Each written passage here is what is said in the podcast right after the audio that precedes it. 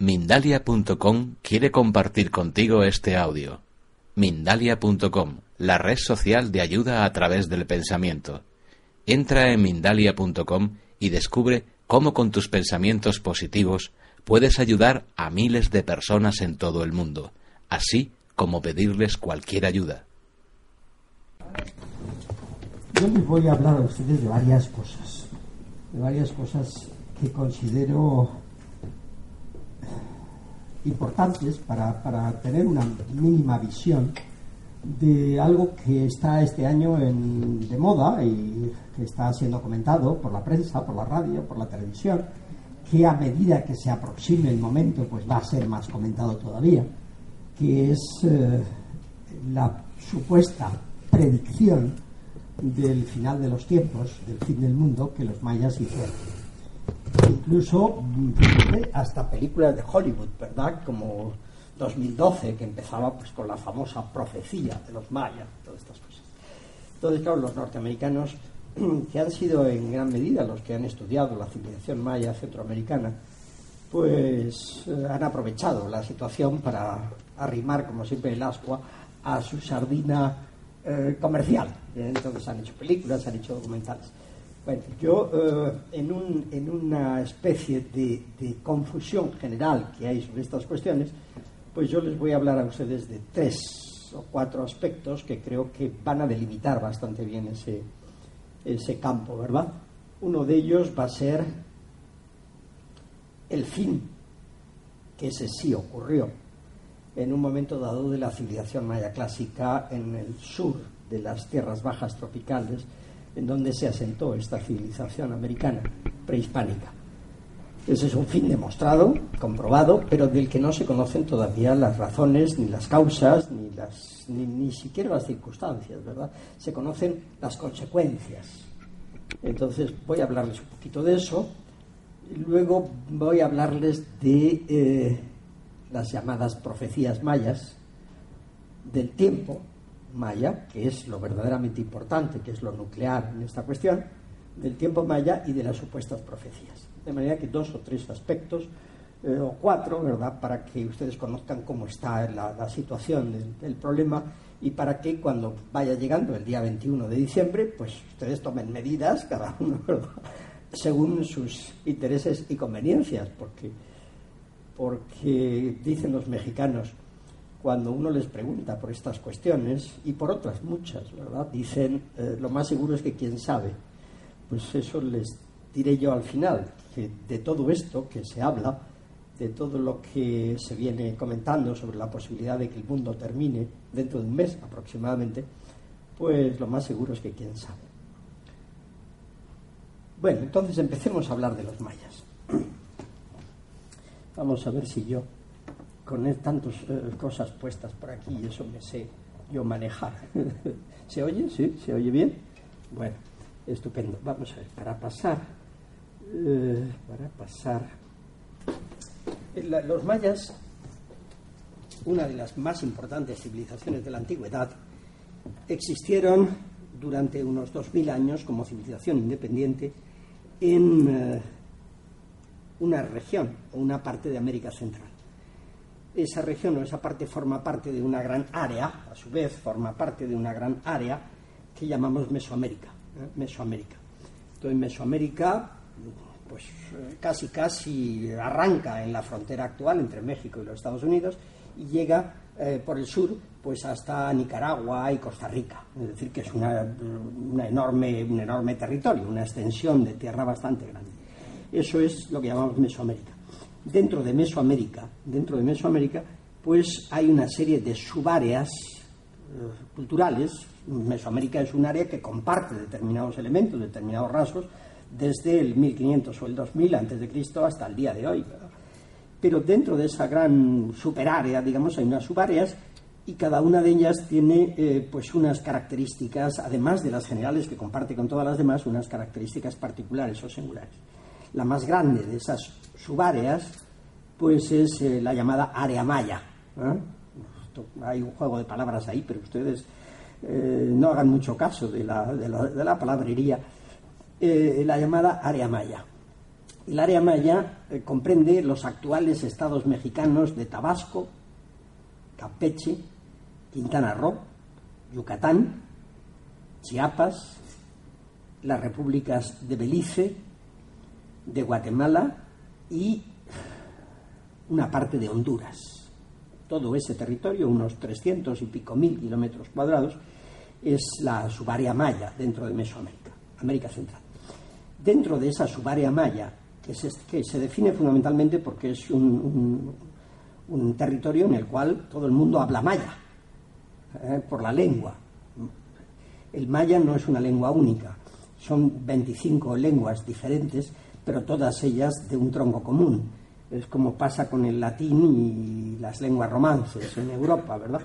Entonces, eh, ahí tenemos pues el quiché, el cachiquel, el sutujil, el quiché, perdón, el, el, el quechí, el pocomam, el mam, el yucateco, el mopán, en fin, hasta veintitantas. Pero todas ellas son mayas. Hay, se parecen mucho unas a otras y se entienden bastante bien. La gente que habla cada una de estas lenguas se entiende bastante bien con los demás. Eh, eh, eso es lo que define la subárea maya en su conjunto. Dentro de esa subárea maya hay un territorio de, algo menos de 300.000 kilómetros cuadrados que es eh, el llamado tierras bajas, tierras bajas mayas. Tierras bajas porque es un territorio donde no hay altitudes superiores a los 800 metros sobre el nivel del mar. Es tierra baja tropical, estamos en el trópico de Cáncer. Eso significa que allí pues la temperatura es bastante constante a lo largo del año, que, que bueno, que la humedad es muy alta, que por lo tanto pues la vegetación es lujuriosa, eh, exuberante y, hay selva que cubre prácticamente todo el territorio. Como la pluviosidad es un poquito distinta en el norte de la península o en el sur, ¿eh? por aquí llueve menos y por aquí llueve más, pues entonces lo que tenemos es que la selva por aquí es una selva muy alta, selva de galería, y a medida que nos vamos hacia el norte, pues la selva es más baja, es una selva chaparra, ¿verdad? Que son las malas, porque las selvas altas, al tener eh, una bóveda que forman las copas de los árboles de hasta 40 o 50 metros de altura, pues entonces no dejan llegar el sol al suelo y no crecen las plantas rastreras, los, los arbustos, con lo cual uno camina bastante bien. De manera que ese famoso tópico del, hombre con el machete abriéndose paso por la selva eh, ocurre cuando es una selva baja, pero cuando es una selva alta es menos frecuente, es menos frecuente. Normalmente se camina bien, relativamente bien, porque claro, por supuesto hay raíces aéreas y lianas y, hay mucha vegetación, muchos árboles, etc. Bueno, entonces esa es la selva tropical maya. La península de Yucatán, hasta su mismísima base, toda la península de Yucatán. Ahí, desde el 1500 a.C., pues hubo mayas reconocidos, gentes que tenían cultura maya y que hablaban la, lengua maya. Ahí. Pero en el 500 antes de Cristo, en el 500 antes de Cristo, pues surge una civilización poderosísima, potentísima, eh, y surge fundamentalmente eh, porque vemos eh, la construcción de sus ciudades. Es decir, lo primer, primer dato que tenemos de que allí hay una civilización es que empieza a aparecer un, hay un fenómeno urbanístico, empiezan a aparecer unas ciudades gigantescas, gigantescas, monumentales, tremendas, en el 500-400 a.C. Esa civilización se desarrolla, pasa por diferentes momentos de mayor o menor apogeo y termina con la llegada de los españoles en 1511. ¿eh? Y luego en 1540, pues ya la conquista de Yucatán del señor Montejo, del adelantado Montejo, y eh, y ya pues se establecen, se funda Mérida como capital de, de esa región eh, del, virreinato de la Nueva España y entonces pues bueno, del virreinato de la Nueva España y de la Capitanía General de Guatemala, porque ahí hubo siempre sus, sus piques y ya se convierte en un territorio hispano. De todas maneras, hubo mayas independientes que todavía participaban de la civilización maya hasta 1697 en una zona por aquí, por el sur, ahí, por los alrededores del lago Petén, en el departamento guatemalteco del Petén. Ahí hubo mayas independientes hasta ya casi el siglo XVIII, refugiados en, un océano ya de, civilización hispana. Los mayas, como les digo a ustedes, eh, son eh, un pueblo, eh, esta es la, foto desde satélite, ¿verdad?, de Mesoamérica, Mesoamérica y el lugar que ocupa aquí en el sur, sureste de Mesoamérica, la civilización maya. Los mayas son una de las civilizaciones más grandes de la antigüedad. Más grandes por varias razones. Primero, porque eh, sus orígenes, desde el punto de vista de los logros culturales, son, eh, son prístinos. Es decir, no, no es una civilización que obedezca a la llegada de gentes de otras civilizaciones al territorio o a influencias externas, sino que ellos mismos generan de una manera autóctona, generan los grandes logros como la escritura, eh, el urbanismo y la arquitectura monumental, en fin, el arte, todo este tipo de cosas que forman las civilizaciones. Entonces, eh, es una civilización claramente autóctona. Pero es que además, y por eso la clasificamos entre las más importantes de la antigüedad, además de eso, los logros eh, que la civilización maya consigue, muy especialmente en el terreno intelectual, pues son únicos. Solo les voy a decir, luego vamos a hablar del calendario maya y de su idea del tiempo, pero solo les, puedo, les diría a ustedes para empezar que eh, ellos midieron en la época anterior a la llegada de los españoles, midieron la duración del, del orto terrestre, ¿verdad? Es decir, de la vuelta que da la Tierra en torno al Sol, lo midieron, eso que llamamos año, pues lo midieron con una precisión mucho mayor que la que había en Europa hasta eh, el siglo XX. Es decir, que el año maya, la duración exacta de esa revolución sinódica de la Tierra, pues era mucho más perfecta que la que se manejaba en, Europa y en el mundo occidental hasta hace cuatro días. Esto en una civilización que nunca pasó desde el punto de vista tecnológico de la edad de piedra. Eran unas gentes que no tenían eh, metales, que no tenían rueda, eh, que no tenían animales de carga, que no tenían animales de, monta, eh, de manera que eh, con herramientas de piedra y con una tecnología, digo, equivalente al paleolítico europeo, pues consiguieron no solo esas ciudades monumentales que nos asombran, sino que consiguieron pues esos logros eh, matemáticos, astronómicos, cronológicos que hoy en día pues causan sensación en todo el que se acerca a, este, a, este, a estos estudios.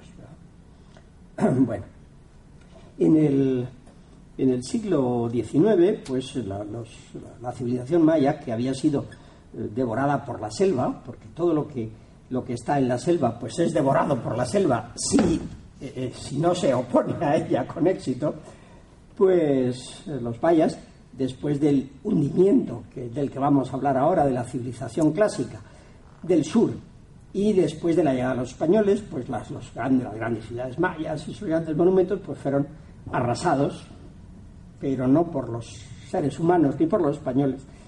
Muchas de ellas ya habían sido abandonadas siglos antes, fueron, fueron engullidos por la selva.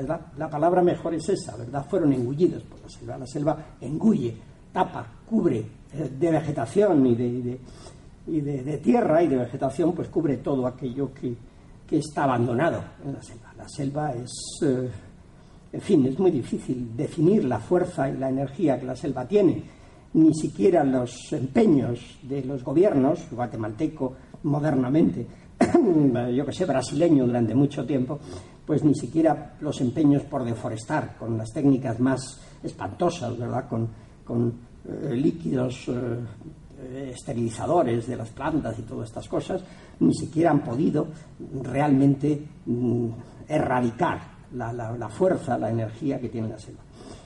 De manera que, claro, la selva engulle. Cuando en 1525 Hernán Cortés se marcha desde México, capital, ¿verdad? Se va hasta Honduras para darle un tirón de orejas a un capitancillo que él tenía allí, que se le había subido a las barbas, pues, y el hombre lo hace a pie, lo cual es un misterio, ¿verdad? Porque podía haber cogido un barco en Veracruz y haber llegado eh, dando la vuelta por la península de Yucatán hasta Honduras, pues se va a pie desde México. 1525, acababa de conquistar el, imperio azteca, ¿verdad? Es decir, que estaban todavía los indios revueltos y había un ambiente de, digamos, de, de antiespañolismo muy grande. pues, pues él se va a pie y pasa por, por en medio de, algunas de las ciudades más grandes, de los más antiguos como Tikal, y no ve nada, no ve nada. Ya en ese momento, 1525, las grandes ciudades mayas que habían sido abandonadas en el siglo IX y en el siglo X, pues ya no, no se veían, sencillamente eran, no eran más que vegetación, grandes masas de vegetación. la selva lo engulle todo. Y curiosamente es una selva que no es nada productiva. Esta es otra, otra de las muchas, muchas contradicciones que encontramos aquí cuando estudiamos este tipo de sociedades, porque es una tierra muy, muy hostil, muy infértil, los agricultores se las ven y se las desean. Si ustedes son mínimamente aficionados, al, aunque sea a las plantas domésticas, pues, pues pueden entender que con una potencia de, o una, profundidad del estrato fértil de 30, 40, 50 centímetros y con unas lluvias torrenciales que todo lo arrastran, ¿verdad? La tierra y todo lo que encuentra por delante, pues eh, es dificilísimo cultivar ahí, dificilísimo. ustedes imagínense eso que ustedes quisieran, eh, levantar en casa un ficus, ¿verdad? con un, poquito de tierra así, de pequeñita, y además con unas vendavales y, unos zaparrones terribles, ¿verdad? y unos granizos, pues no les duraría nada ese ficus. Pues exactamente eso pasa en la selva tropical lluviosa. De manera que uno se asombra cuando ve esos árboles monumentales esos chicos zapotes, esas ceibas de 30, 40, 50 metros de altura, algo tremendo. Esos ficus, que, no es el que tenemos en casa, ¿verdad? Sino esos ficus que no se pueden, con 20 hombres no pueden abarcarlos con los brazos abiertos, porque son gigantescos. Pues los ven y, están eh, enraizados, han agarrado en, unos, unos terrenitos que son así de tierra, ¿verdad? Y de tierra frágil, de tierra que en cualquier momento se va y desaparece y se produce ese fenómeno que se llama laterización. Esa tierra, ese poquito de tierra se convierte en piedra, que es lo que hay por debajo, la gran laja de piedra caliza que tiene toda la península de Yucatán. De manera que en ese, en ese territorio donde los agricultores tienen que esperar 12 años de barbecho para que vuelva a producir una cosecha eh, la parcela que cultivan, ustedes fíjense, ¿verdad?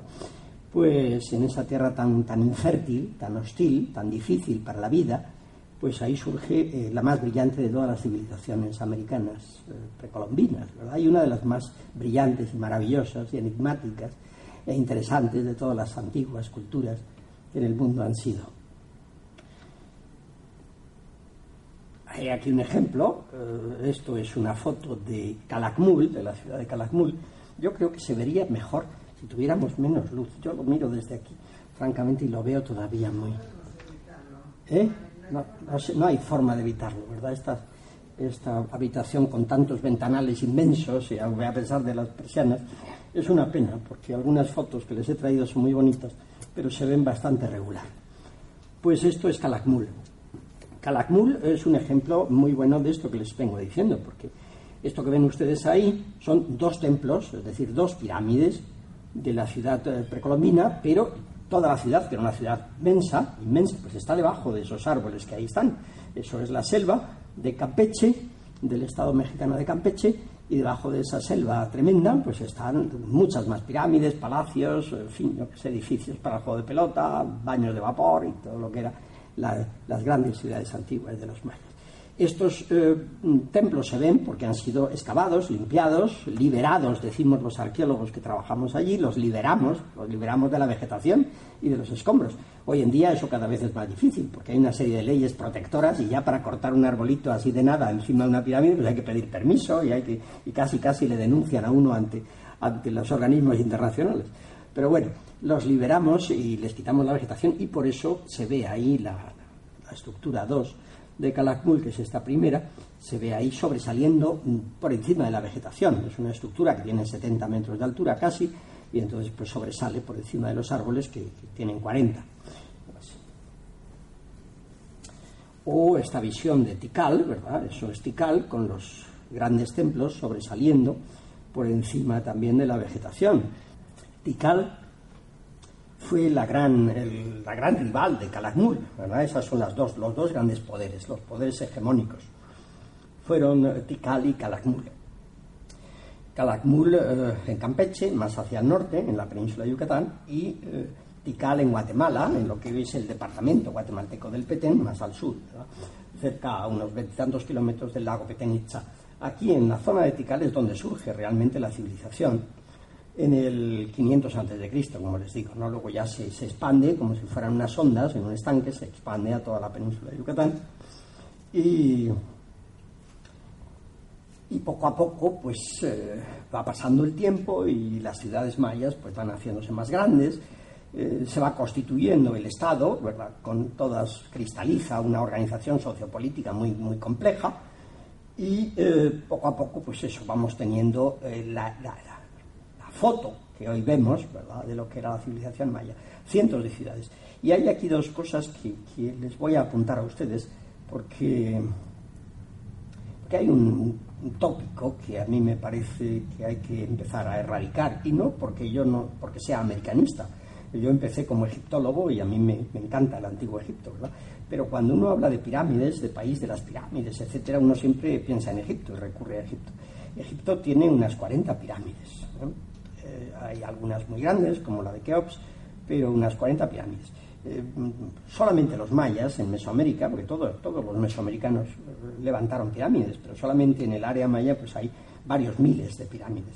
Entonces, cuando se habla de país de las pirámides o las pirámides, uno debería de mirar a México o a Guatemala, no a Egipto, ¿verdad? Porque en México y en Guatemala hay miles, miles de pirámides, algunas de ellas gigantescas, y en Egipto pues no pasan de 40.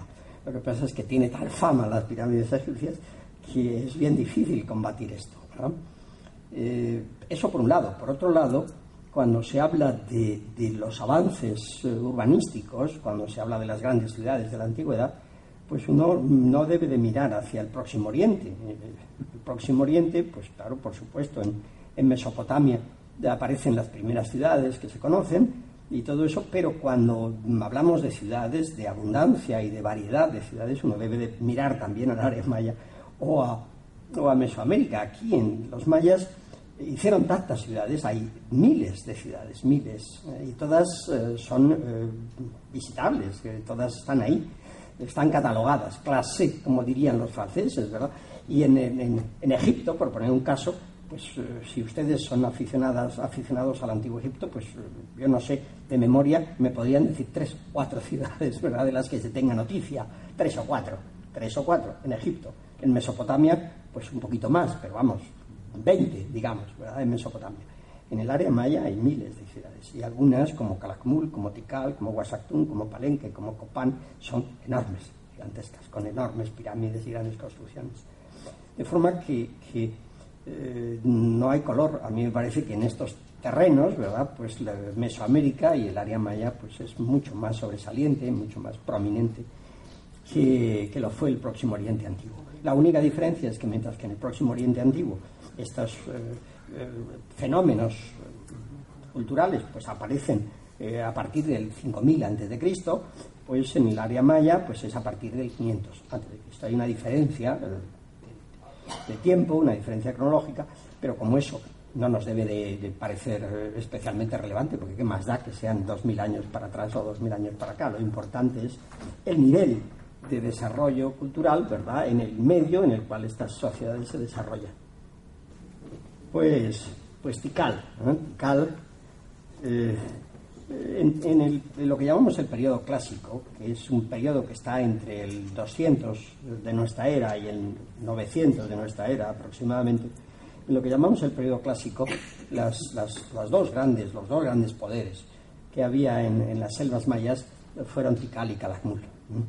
Luego, ya digo, había otras ciudades muy grandes, pero estos eran los más, los más poderosos. Y estaban siempre en guerra estaban siempre en guerra. Eran, el sistema maya era de ciudades-estado, como las griegas.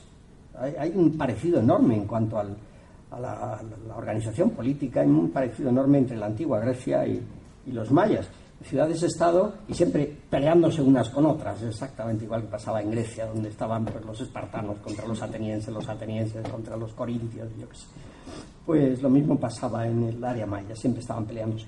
La diferencia quizá es que en el área maya, igual que en el resto de Mesoamérica, las guerras eran unas guerras, eh, la mayoría de las guerras, había algunas que no, pero la mayoría de las guerras eran unas guerras limitadas y reguladas, de forma que no se trataba de destruir o aniquilar por completo al enemigo, ni mucho menos arrasar sus ciudades.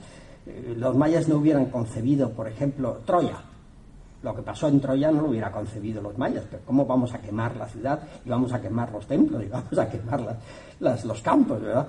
Porque los mayas vivían en un equilibrio tan precario con el medio, en un equilibrio tan precario, los mayas sabían perfectamente que o cuidaban muchísimo el medio en el que estaban o se extinguían, sencillamente tenían que marcharse, porque era, eh, es un medio, todavía hasta hoy, ¿verdad? Es un medio tan hostil, tan difícil, en donde la adaptación ecológica tiene que ser tan fina, tan cuidada, de manera que no se podían permitir el lujo de arrasar nada. No arrasaban ciudades, ni arrasaban eh, campos, nada.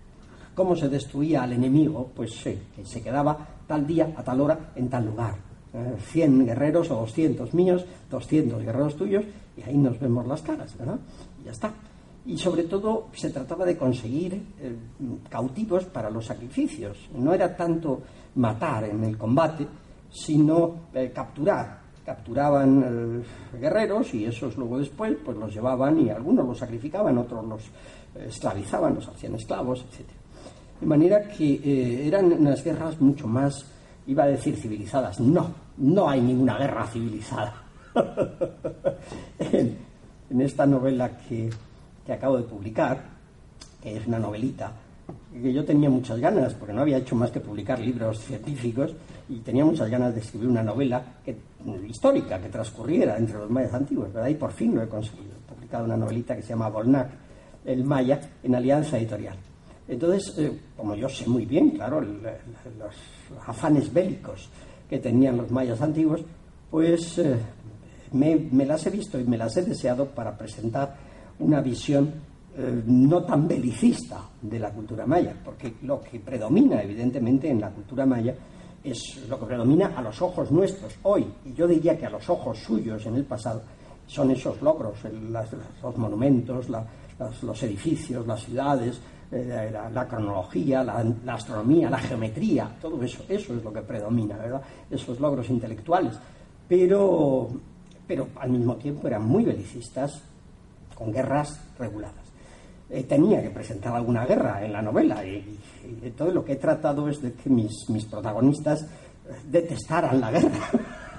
aunque, aunque no sé si, ese, si esa forma de enfocar el problema ha salido suficientemente eh, clara y, evidente a lo largo del desarrollo de la novela, que trata sobre todo de asuntos que no son belicistas, pero hay una invasión y hay una guerra al final, etcétera, había que presentarlas. Bueno, eh, estamos en Tikal. Tikal, una ciudad que eh, hoy en día ocupa unos 60 kilómetros cuadrados, es decir, una cosa tremenda. El parque, porque es todo un parque, protegido, igual que Calakmul es un parque de la biosfera, ¿verdad? Pues el parque ocupa una extensión eh, grandísima. Es una ciudad que, como todo el resto de ciudades mayas, nunca las vamos a poder ver completas, porque es imposible, excavarlo y limpiarlo todo es imposible. Tienen tales dimensiones que sería trabajo de generaciones y además de lucha constante con la vegetación que no es nada fácil, porque la vegetación la cortas hoy y mañana está otra vez ahí, y la cortas mañana y pasado mañana está otra vez ahí. De manera que en, ese, en esa batalla tremenda, pues, pues eh, hombre, hoy hay medios, ya digo, de los que se utilizaban en Vietnam, ¿verdad? Hay medios, pero los que se utilizan en la Amazonia, etcétera. Pero de todas maneras es muy difícil hacer eso y además no es políticamente correcto. De manera que, ¿cómo vemos las ciudades mayas? Vemos edificios excavados liberados y restaurados en medio de, árboles y vegetación, de, como si fuera un parque, como si estuviéramos visitando el retiro, ¿verdad? Y de vez, de vez en como hay el retiro, que hay unas capillitas románicas, ¿verdad? Aquí en Madrid, en medio del retiro, pues estuviéramos, o está el Palacio de Cristal, o está el, eh, eso sí, el Palacio de Velázquez, ¿no? Pues igual, las ciudades mayas aparecen los edificios rodeados de árboles, de vegetación, y eso a muchos turistas les gusta porque se oye a los monos que, están en los árboles, ¿verdad? Y se ve en un ambiente muy natural, muy bonito. No era así en la antigüedad, para nada. Los mayas mantenían una situación, y es así, claramente beligerante en relación con la selva, porque sabían que la selva los engullía, se los comía. La selva era difícil de explotar para conseguir alimentos, pero al mismo tiempo sabían que como bajaran la guardia, la selva los engullía y los devoraba. De manera que eran belicistas respecto a la, vegetación. Por lo tanto, pues eh, cubrieron todas sus ciudades de, eh, estuco, de, argamasa, de, mampostería, de estuco, eh, y, lo pintaron de colores. Y era en medio del océano de, vegetación, como aquí vemos, o como veíamos en Calakmul, en medio de ese océano de vegetación, de pronto pues había una enorme mancha de kilómetros cuadrados de colores tremendos, ¿verdad? De, rojos y de azules y de verdes, que era la ciudad maya. Como, como, eh, como un islote de civilización, lo decía Levi Strauss, eh, naturaleza frente a cultura, ¿verdad? Hay esa batalla que también presentaba en una película este director tan interesante que se llama Shyamalan, no sé si conocen ustedes algo de su filmografía. Sexto Sentido es su película más famosa con, con Bruce Willis, ¿verdad?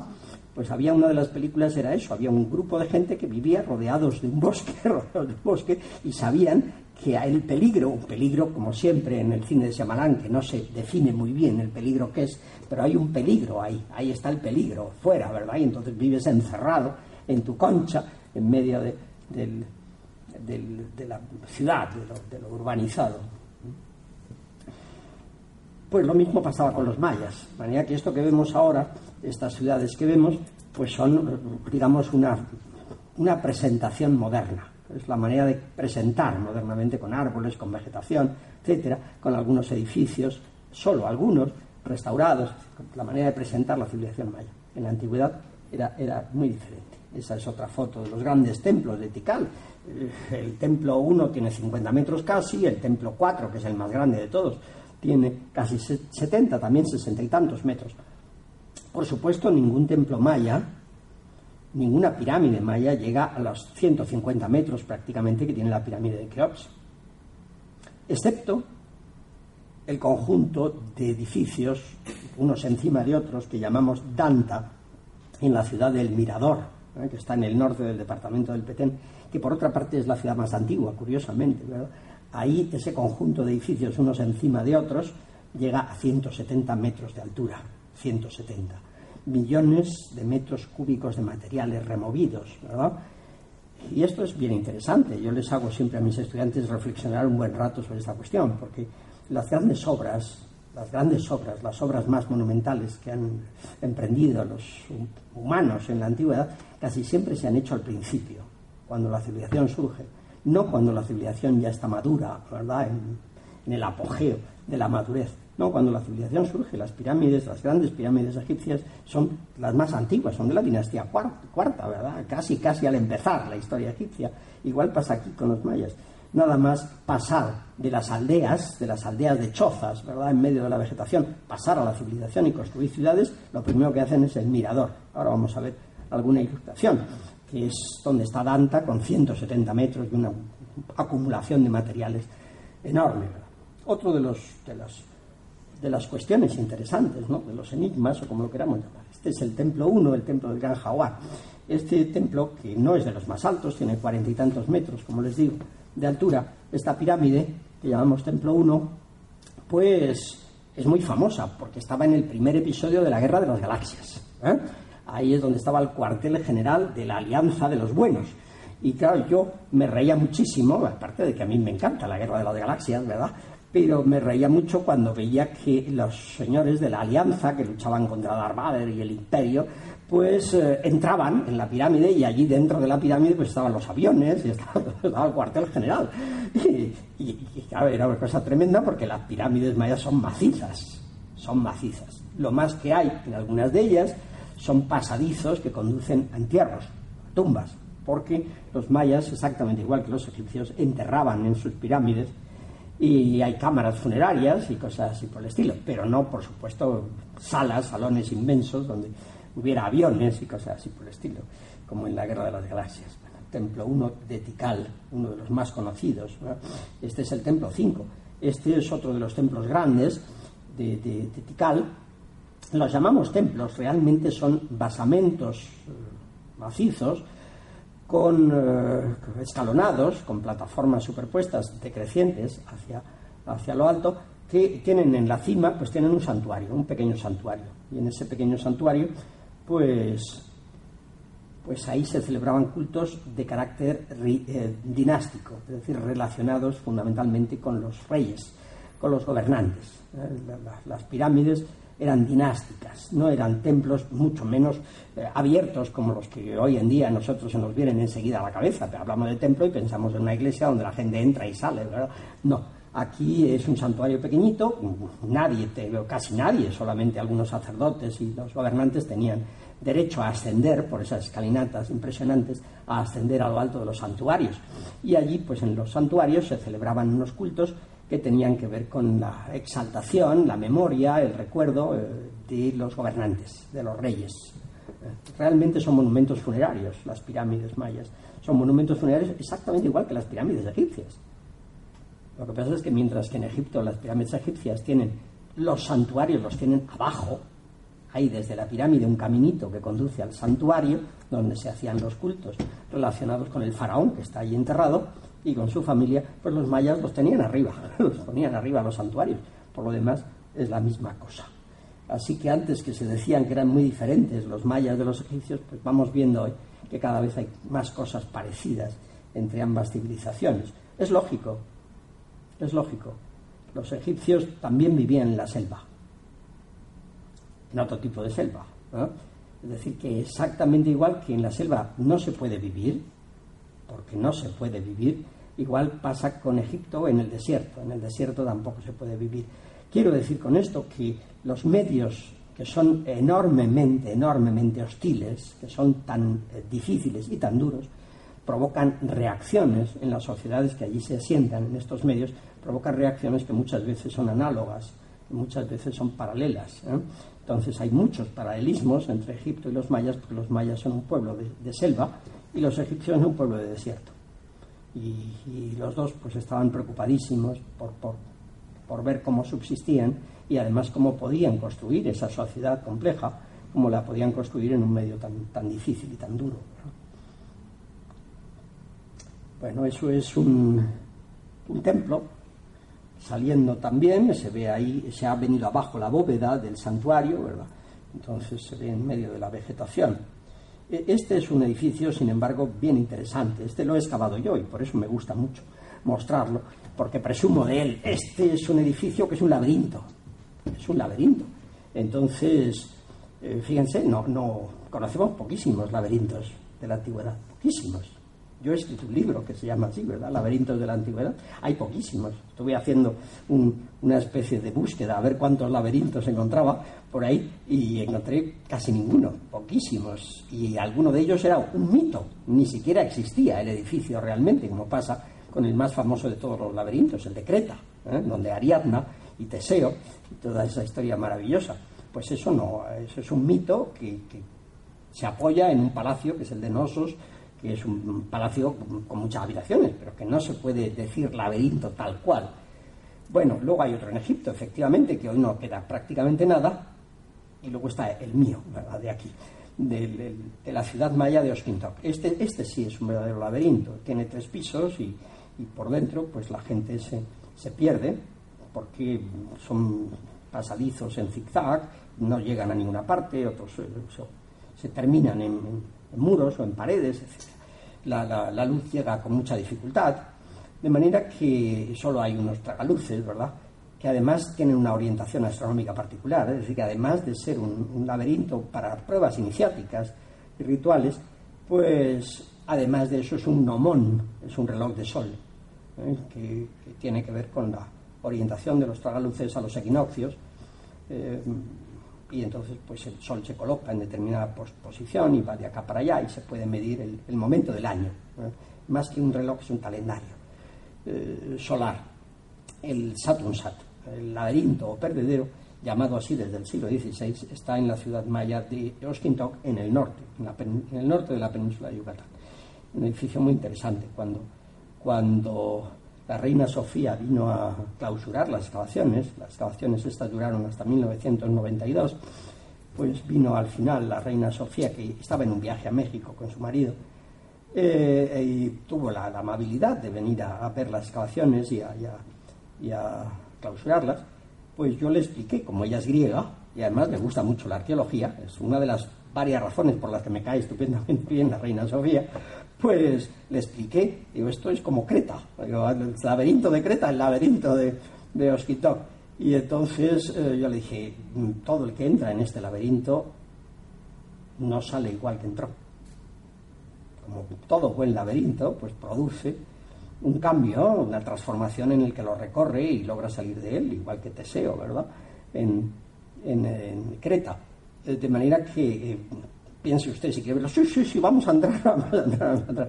Entonces los escoltas de la reina, no, no, no, no, no, ella, sí, sí, sí, sí, sí. Como es una mujer estupenda, pues se empeñó y entró en el laberinto y la única, el único problema es que hubo que entrar con los escoltas, no pudo entrar ella sola, que es como verdaderamente se aprecia el laberinto de Ospinto, tuvo que entrar con los escoltas y con luz, cosa muy mala, porque si llevas una, unos grandes linternas de esas con tubos, etcétera, pues ya no tiene el mismo encanto. Hay que entrar con cerillas o con una luz muy pequeña, que es como el, el laberinto verdaderamente hace mella en el ánimo, altera la conciencia y hace mella en el ánimo del que, del que penetra en él. Esto es Palenque. Palenque es eh, una de las cuatro grandes capitales, de las cuatro grandes ciudades mayas. Palenque está en Chiapas. Entonces es muy famosa sobre todo porque ahí en el edificio que se ve eh, allí al fondo, eh, que se llama el Templo de las Inscripciones, pues ahí se encontró la primera gran tumba dentro de una pirámide en el área maya en los años 50. Ahora pues se cumplen 60 años precisamente de aquello. Y es curioso, se cumplen ahora 90 años del descubrimiento de la tumba de Tancamón y se cumplen 60 del descubrimiento de la tumba de Hanap Pakal, aquí en Palenque, en el interior de, esa pirámide que llamamos Templo de las Inscripciones, porque está lleno de inscripciones jeroglíficas. Entonces, es muy conocido. Palenque es una ciudad más pequeña que Tikal, pero muy bonita y con una arquitectura realmente bellísima y un arte del relieve que es el más fino quizá que se conoce. Otra ciudad muy interesante es Uxmal. Uxmal. Esta ciudad, yo en, mi novela la llamo Oxmal, ¿verdad? Y, ocupa un papel importante en el relato. Eh, Uxmal es una, arquitectura bellísima, es, eh, está en la parte norte, igual que Ostintok, ¿no? en la parte norte de la península de Yucatán, mientras que Tikal o, o Palenque están en el sur donde los, la selva alta. Estas, estas están en el norte, Uxmal está en el norte, en una pequeña región que se llama Puc, que significa sierrita, porque ahí hay unos cerritos, y, y, es una bellísima ciudad. Yo una de las cosas que, que me gusta hacer cuando voy con, guiando a alguien, he hecho de guía en varias ocasiones, he pues, trabajado mucho allí, pues me han solicitado hacer de guía y he llevado a alguien a Uxmal pues le, tapo los ojos y le coloco al amanecer delante de determinado edificio maravilloso, del el cuadrángulo de las monjas, que es este, o el palacio del gobernador. Y ya cuando, cuando estamos delante, pues le, descubro los ojos, ¿no? Y la gente queda así, porque son unos edificios bellísimos, de una armonía, de una armonía que, que yo llamaría casi celestial. Entonces, el arquitecto que concibió estas obras de Uxmal maravillosas, pues era un hombre inspiradísimo. Esto es una foto de la. Bueno, esto, también lo he excavado yo, son unas fotos de Oskintok, ¿eh? que ya, pues, yo creo que ya con eso más o menos terminaremos. Ha quedado un poquito más. Ahí se ve el, el Sat, el, el, laberinto aquí en primer plano, ¿verdad? Y otros, otra parte de las ruinas de la ciudad que yo excavé en el norte, cuando estábamos empezando las excavaciones, son fotos, esto es la segunda o la tercera campaña, la tercera campaña y son fotos con helicóptero. Es la única vez que, he tenido un helicóptero. es maravilloso, ¿verdad? Qué momento tan estupendo, porque pudimos verlo todo desde, el aire y además nos lo prestó el ejército mexicano. Yo, como pasa con todo en México, tenía muy buena relación con el gobernador de Yucatán y si tienes buena relación con el gobernador, pues ya está todo resuelto. Entonces nos dejó un helicóptero y pudimos fotografiar gran parte de toda la, ciudad y de las excavaciones desde el helicóptero. Esto es la ciudad de Quiriguá, también en Guatemala, eh, que la traigo sobre todo aquí porque aquí empezamos ya eh, a hablar de la cronología. Esta es una ciudad que está eh, en el valle del río Motagua, en Guatemala, muy cerca de Honduras, muy cerca de Copán, muy cerca de Honduras. Y Quiriguá es famosa porque levanta las, las estelas labradas más, más altas de todas, ¿no? Hay estelas de 10 metros de altura, ¿no? Hay varias toneladas de peso, unas estelas gigantescas. Los mayas colocaban estas estelas delante de los templos y en las estelas labraban episodios de la, de la vida y de la historia de los gobernantes. Los gobernantes son tan importantes, eran tan importantes para los mayas, que prácticamente están por todas partes, en las fachadas de los templos, en, las inscripciones jeroglíficas, en las tumbas más eh, importantes, en todas partes están siempre los gobernantes, es decir, los reyes, los reyes, ¿eh? el equivalente a los faraones egipcios, por otra parte.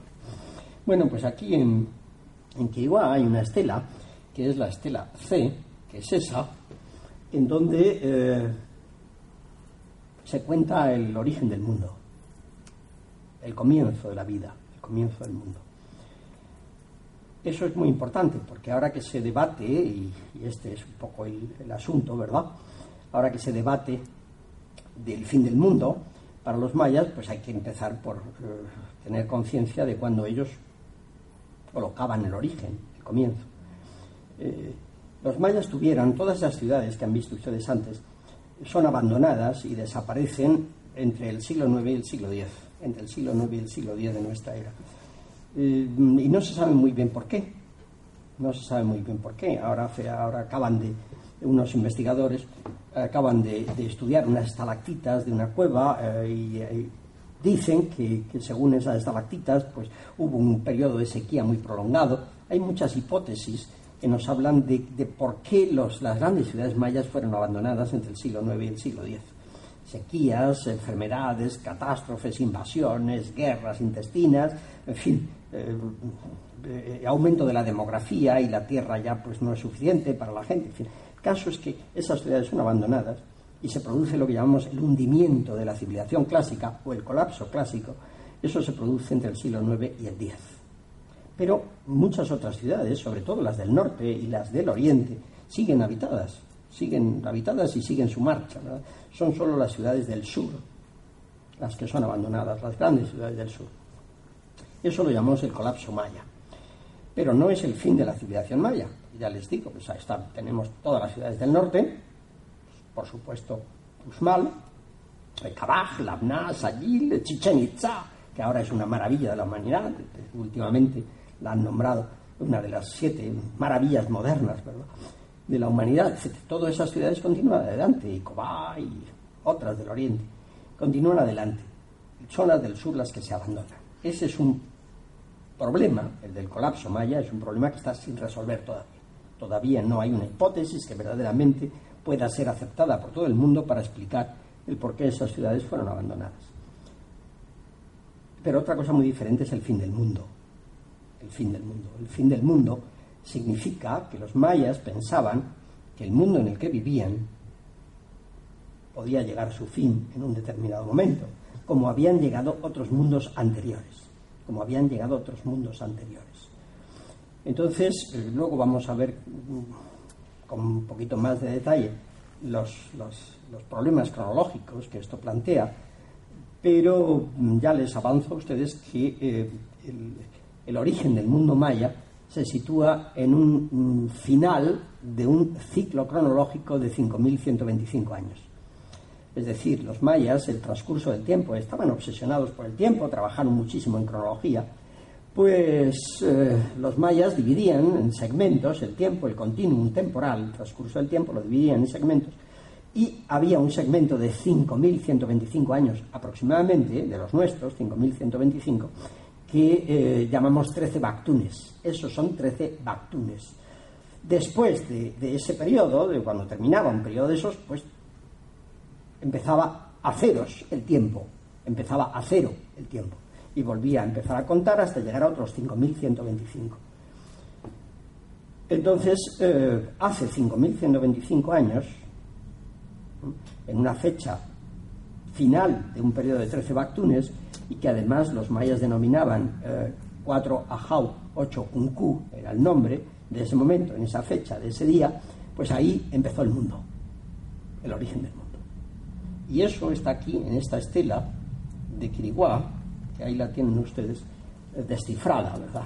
Eso, se han descifrado los jeroglíficos y ahí se ve lo que pone en esa estela cómo se eh, inició el mundo, cómo se originó el mundo. De manera que, puesto que sabemos la fecha del origen del mundo en el cual vivían los mayas y en el cual hemos vivido nosotros, ¿verdad? Estamos viviendo todavía nosotros, pues como sabemos el origen, contamos 13 Bactunes, 5.125 años y llegamos al fin del mundo, que curiosamente va a ser el 21 de diciembre del año 2012, es decir, dentro de unos días. Bien. Eh, el problema fundamental es saber si los mayas creían que el final del ciclo de 13 Bactunes, los 5.125 años nuestros, cristianos, gregorianos, pues si ese final los mayas pensaban que era realmente el fin del mundo. Eso no está en ningún sitio. No está en ningún sitio. No está en ningún sitio. Ahora vamos a ver todo eso con un poquito más de, detenimiento. Lo que sabemos es, por un lado, que hay mundos que se suceden unos a otros, hay mundos que se crean y mundos que se destruyen en la mentalidad de los mayas, en la mentalidad cosmológica o religiosa, o en las ideas ideológica maya, en la cosmovisión, sería la mejor, el mejor término quizá, que hay mundos que se crean y mundos que se destruyen, eso lo sabemos. Y también sabemos que el tiempo maya solo dura 5.125 años y que después se termina ese tiempo y empieza otro tiempo diferente. Ahora, está en nuestras manos el correlacionar ambas cosas, es decir, bueno, cada vez que se acaba el, el tiempo, se acaba el mundo o no, o decir, no, por un lado el tiempo se acaba, por otro lado el mundo se acaba cuando tenga que acabarse. Esa es la estela C de Kiwa, en donde se habla del, origen del mundo y cómo fue el mundo creado por los dioses, eh, que pusieron tres piedras y tres tronos, cuatro tronos, etc. Bueno, esto que se ve aquí es, son las fechas del... Eh, esta es la estela C, la que están viendo ustedes, son las fechas en concreto, ¿verdad? Entonces verán ustedes aquí cuatro, los mayas para los numeritos empleaban puntos, cuatro a Jau, perdón, ahora se me ha ido, ahí, cuatro a Jau, aquí, y ocho Kunku, aquí, cuatro a Jau, ocho Kunku.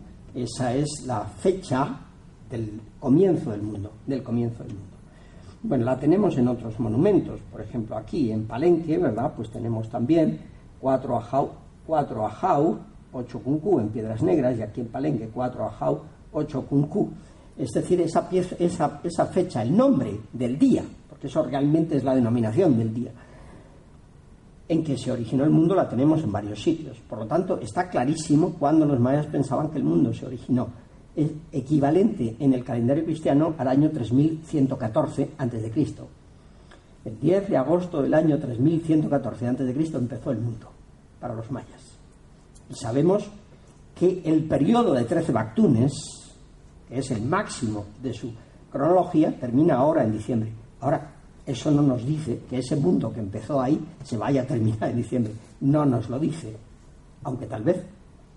Aquello de lo más seguro es que quién sabe de los mexicanos. si lo queremos correlacionar, lo correlacionamos, y si no, no lo correlacionamos. Pero sabemos esa fecha, la tenemos en las inscripciones con toda claridad. ¿eh? Ahí está de nuevo el 4 Ajao. Bien, sabemos que eh, el 4 Ajao 8 Kunku es el origen del mundo. Cuando transcurran 5.125 años, llegamos a un 4 Ajao 3 Kankim. Es otro nombre diferente que es el nombre del día 21 de diciembre en el cual se acaba, se acaba el ciclo de 13 Bactunes. Si esto les parece un poco complicado, pues ahora cuando entremos en, las preguntas y conversemos más relajadamente, me preguntan ustedes se lo aclaro todas las dudas. ¿verdad? Yo comprendo que para alguien que no está iniciado en, estas cuestiones, pues es un poco, al principio es un poco complicado estas, estas cuestiones.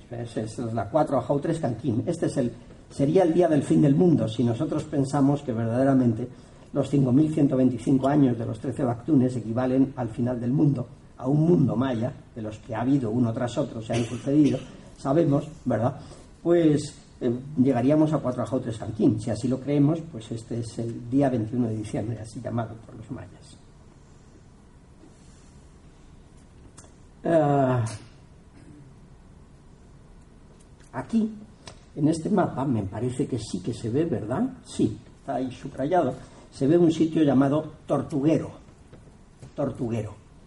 Este sitio llamado Tortuguero, no muy lejos de Palenque, esta, ciudad llamada Tortuguero, eh, tiene un monumento que es el monumento 6.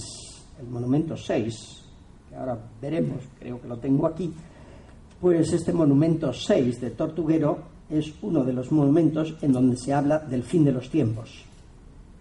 De la misma manera que en la estela C de Griguat se hablaba del principio de los tiempos, en el monumento 6 de Tortuguero se habla del final de los tiempos. Pero no se dice que se vaya a acabar el mundo, se dice que se acaba el tiempo, que se acaba el tiempo, que el tiempo acabará en un día. 4 Jautres Canquín, ¿eh? 130000. Ahí se acabará el tiempo. Se nos dice. Y, los mayas, que eran enormemente austeros, escribiendo y muy, muy espartanos, muy lacónicos, en vez de, decirnos ahí en sus inscripciones, como hubieran hecho los egipcios, que escribían muchísimo de todo, en vez de decirnos, y lo que va a pasar es esto, ¿eh? va a pasar esto, cuando se acaben los tiempos, pues habrá esto y pasará lo otro, y yo qué sé, en vez de decirnos eso, se limitan a decirnos, en un jeroglífico, que vendrá un dios, el dios Bolón Yoctí un nombre de divinidad que tenemos en otras muchas descripciones, que significa el de los nueve pasos. El de los nueve. Yo a veces he interpretado esa mención a Bolón Yocté como que los mayas pensaban que al final del tiempo, ahora en diciembre, después de los trece bactunes transcurridos desde el 3114 a.C., pues que al final de los tiempos habrá un cambio de carácter espiritual. ¿Eh? Vendrá un Dios aquí a destruir, no lo creo, a imponer quizá unas nuevas conductas, tal vez. ¿eh? Eso me parece mucho más apropiado a la mentalidad maya que el pensamiento destructivo, ¿verdad?, de que el mundo se, se va a acabar. Eso es en Tortuguero. Estas son imágenes del tortuguero en Tabasco, el tortuguero está en Tabasco, ¿verdad? Esta es otra imagen del tortuguero. Es, hasta hace poco era el único, el único monumento que teníamos donde se hablaba del final de los tiempos. Curioso, ¿verdad? Porque tenemos muchísimas referencias al principio de los tiempos, pero tenemos muy pocas referencias al final de los tiempos. Muy pocas. ¿Por qué? Porque los mayas no estaban preocupados con, el interés que tenían por la cronología y por dejarlo todo lleno de, de, fechas y fechas y fechas, todo lo que escribían estaba lleno de fechas, ¿por qué no dijeron algo más del final de los tiempos? Tenemos tres o cuatro referencias al final de los tiempos. El monumento 6 de Tortuguero, que es ese exactamente, que es una estela, realmente otra estela, muy, muy rota, eh, ha aparecido fragmentada, los saqueadores que en el área maya abundan, pues la destruyeron, la rompieron y cada trozo pues está en una colección de los Estados Unidos y, cuando ha habido todo este revuelo con, el, con la fecha del fin del mundo y que si el mundo se acaba y todo esto, pues es cuando los investigadores han empezado a reunir los pedazos, ¿verdad? Y han recompuesto, digamos, la, la, estela para poderla leer con comodidad, que es esta que tienen ustedes ahí. Eso es inscripciones jeroglíficas, son jeroglíficos mayas. Los mayas es el único pueblo americano precolombino que escribía, lo cual eh, es también bastante interesante, porque uno de los grandes logros de las civilizaciones humanas es la escritura. De manera que eh, ni los incas sabían escribir, no escribían, eran ágrafos, ni los aztecas prácticamente, tenían cuatro signos, ¿verdad? No, se, no escribían. Los únicos que verdaderamente escribían y que tenían una escritura desarrollada fueron los mayas. la única pega eh, es que no nos dijeron muchas cosas que ahora nos apetecería saber, aunque nunca se puede decir de los mayas, porque cualquier día aparece aparece un documento largo y donde se nos cuentan más cosas con detalle. El problema que ha habido con la escritura maya, eh, que yo también hago mención a él en esta novelita que les digo, de Alianza Editorial, pues el problema que había con los mayas es que eh, los libros, escribían muchos libros, eran de papel. Tuvieron papel y escribieron libros en papel. Y en el bosque tropical lluvioso, eh, en la selva tropical, con una humedad del 95-99%, y con las lluvias y todo eso, pues no, no, no, no subsiste nada, nada, nada que sea de carácter orgánico. Es todo lo contrario a Egipto. Aquí sí que es todo lo contrario. En Egipto da gusto, ¿verdad? Uno excava en, allí en un sitio egipcio, egipcio y se encuentran las sandalias, las plumas, el tocado, lo que sea, todo se lo encuentra intacto. Las momias, eh, pues están perfectas. En el área maya no. Todo lo que es de carácter orgánico, todo lo que ha sido de carácter orgánico es destruido por el clima de una manera total. De manera que no tenemos los libros. Las grandes bibliotecas que debían de tener las grandes ciudades mayas, indudablemente grandes bibliotecas, hubieran pervivido como ha pasado con las bibliotecas asirias, por ejemplo, o babilonias, porque las escribían en tablillas de arcilla, eh, eso sí, sobrevive, pero cuando se escribe papel, pues no, que es una que era la corteza del ficus, precisamente, pues no. De manera que no tenemos libros. Se han conservado tres libros y uno más que no sabemos si es una falsificación. Tres libros. Y eso porque ya eran tardíos, eran de época muy tardía y porque además los españoles los echaron a la mochila. Porque los españoles, los pocos libros que habían sobrevivido, los quemaron. Algo que nunca les perdonaré a mis paisanos extremeños del siglo XVI. Después que la selva se había cargado miles y miles de libros maravillosos que ahora nos podrían arrojar luz sobre muchísimas cuestiones, Además de eso llegaron los españoles y con aquello de que eran obra del diablo y de que ahí se contenían pues cosas satánicas y yo qué sé, las quemaron. De manera que se han conservado por casualidad, porque, porque alguno dijo, pues me llevo esto de souvenir, ¿verdad? Algún conquistador español. Hay un, uno de los libros que se han conservado que se llama Códice Tro Cortesiano, y está en el Museo de América de Madrid, pues se llama así precisamente porque se pensaba que Cortés se lo había traído como recuerdo, como souvenir, de los poquitos. Entonces, pues claro, estamos muy limitados en cuanto a conocimiento sobre estas cuestiones, sobre estos problemas. Ese, es el fragmento exactamente donde se habla cuatro, uh, Ajau tres Canquín, donde se habla del fin del mundo en el monumento 6 de Tortuguero. Este es el dibujo del monumento y este es el fragmento donde está, dentro de toda la descripción. Bueno, eh, eso es en cuanto a Tortuguero. El, siguiente sitio en el área maya es un sitio que, eh, vamos a ver si lo he puesto en este orden o no. Uh, vamos a ver, un momentito que lo pasemos y así averiguaremos así. Este sitio se llama um, La Corona. La Corona. Es una ciudad eh, que en el, en, el, maya clásico seguramente se llamaba Sacnicté, Sacnicté, la flor blanca, Sacnicté, pero que hoy los arqueólogos la conocemos como la corona, la corona. Aquí en este lugar se ha encontrado una referencia al fin de los tiempos muy recientemente, muy recientemente, es decir, que se lo traigo casi a ustedes en primicia, porque lo están excavando, ahora van a ver la foto de los excavadores, pues ha encontrado muy recientemente una referencia al fin de los tiempos en una escalinata en la cual los escalones estaban labrados con jeroglíficos.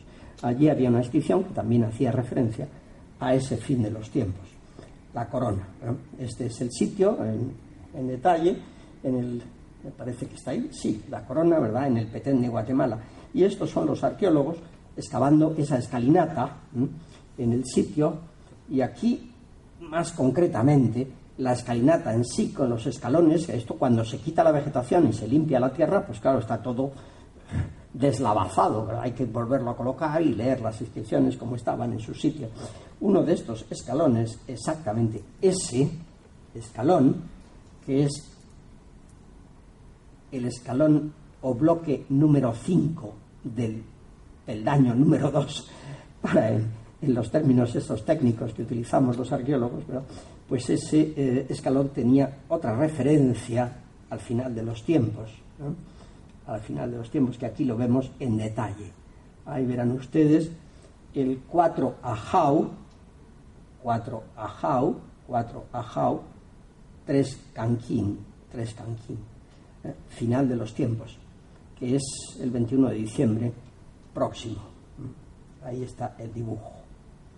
Y luego tenemos otra referencia al final de los tiempos, en, eh, bueno, ya, no voy a tardar mucho más, enseguida termino y, y hablamos y me hacen ustedes preguntas. Otra referencia en un ladrillo con incisiones de la ciudad de Comalcalco. Comalcalco es una ciudad que está también en, en Tabasco y que eh, está toda construida en ladrillo, cosa muy curiosa porque los mayas construían en piedra pero aquí en Comalcalco construyeron en ladrillo. Ahí se ha encontrado un ladrillo que tiene esta fecha, ¿verdad? Tres eh, canquín y el, el, el 9 yocté, ¿eh? cuatro ajau, tres canquín y eh, el Bolón Yocté, que es el dios ese, al final también está aquí mencionado en este, en este ladrillo de Comalcalco. Bueno, estas son las ruedas del calendario maya y así estarían las diferentes ruedas o engranajes del calendario maya, así estarían coincidiendo en el fin de los tiempos. Esta sería la posición exacta del fin de los tiempos. Bueno, ahora les voy a enseñar a ustedes rápidamente dos cosas. El Popol Vuh, que es el libro cosmogónico donde se contiene el relato cosmogónico más importante de los mayas antiguos y donde se habla de la destrucción de los mundos, de los mundos anteriores y de cómo han sido destruidos uno tras otro. Y les voy a enseñar también los llamados libros de Chilambalán, que es donde se contienen las famosas profecías, esas famosas profecías de las que tanto se hablan y que ya les avanzo a ustedes que no tienen nada que ver con el fin del mundo. Bueno, en principio el Popol Vuh. El Popol Vuh es, es, esta es mi edición, es decir, que me hago publicidad yo, ¿verdad? Porque es mi propia edición del Popol Vuh de la editorial Trota. Entonces, este es un libro del, siglo XVI. En el siglo XVI, pues unos señores del altiplano de Guatemala se les ocurrió poner por escrito eh, pues los libros jeroglíficos que, tenían ellos, ¿verdad? Que desaparecieron y fueron destruidos por los españoles, pues se les ocurrió ponerlos, ponerlo por escrito en caracteres latinos, eh, en maya, pero en caracteres latinos.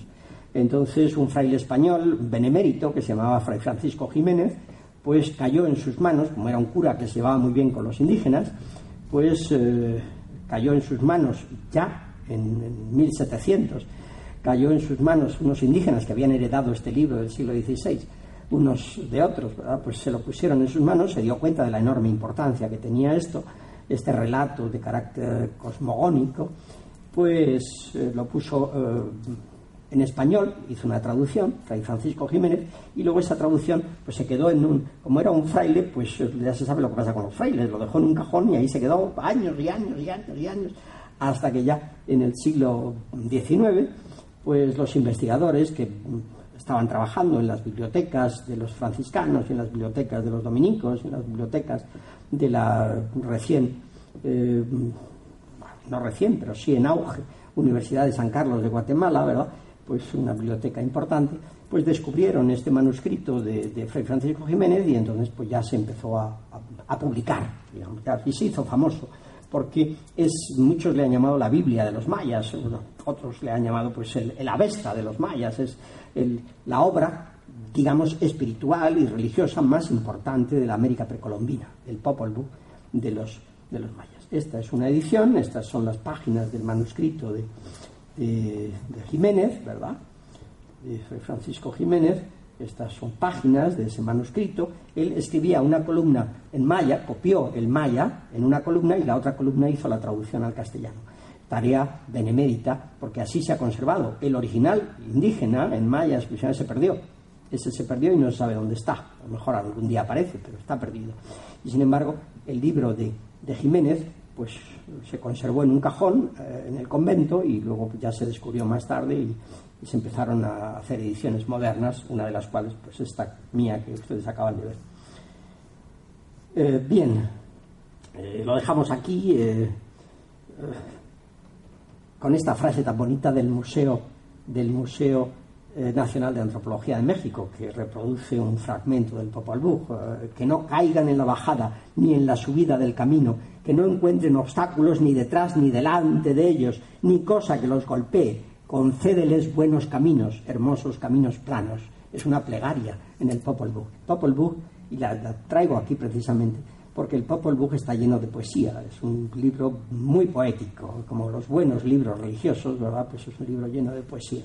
Entonces hay frases de este, de este tipo mm, en abundancia. Eh, eh, es la historia de dos gemelos que les voy a presentar ahora. El Popol Vuh narra fundamentalmente la historia de dos gemelos, eh, dos muchachos jóvenes, ¿verdad?, que, son gemelos y a la vez son pareja, y que son uno solo y a la vez dos, que son hombre y mujer y a la vez solamente hombre o solamente mujer. Bien, con esas cosas que pasan en los mitos, como ustedes saben, que además pueden hacer cosas antes de nacer y también luego cuando nacen.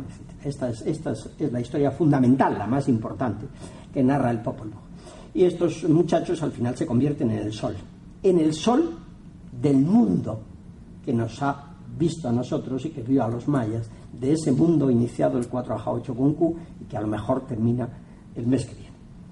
Pero eh, en ninguna parte del Popol Vuh se habla de fechas concretas. El Popol Vuh solo cuenta cómo un mundo se crea y otro se destruye, nada más. No nos dice en tal fecha.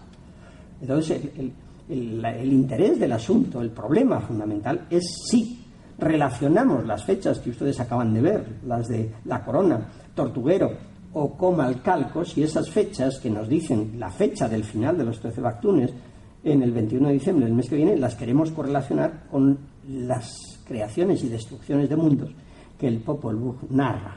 Si las correlacionamos, entonces es evidente que ahora, si cada uno de esos mundos que el Popol Vuh narra duró, ciento, eh, duró 5.125 años, entonces es evidente que el 21 de diciembre para los mayas era el fin del mundo y que ese mundo será sustituido por otro, por otro, distinto.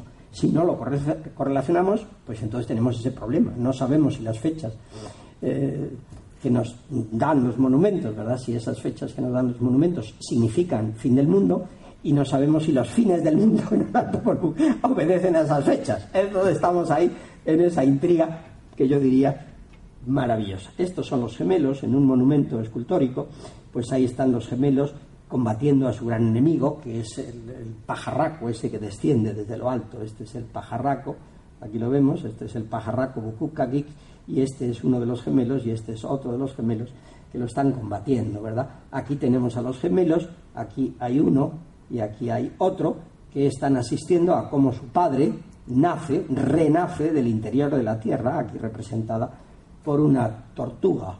Este es el dibujo de ese precioso plato, que es un plato cosmológico de primera magnitud.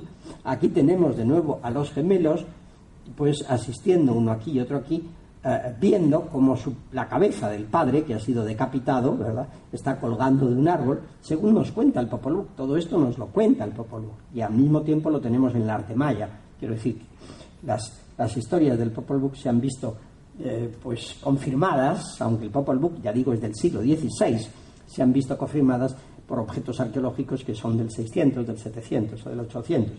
Aquí aparecen también en un vaso, aquí aparecen en esta pintura en otro vaso, disparando con cerbatana al pajarraco en ese famoso combate. Ahí lo tenemos, los dos disparando con cerbatanas. Ahí lo tenemos en una vasija, uno de los gemelos disparando al famoso pajarraco. Es el gran combate, porque ese pajarraco es el sol del mundo anterior, al cual hay que liquidar para que pueda surgir el sol del mundo en el que nosotros hemos vivido y en el que vivían los mayas.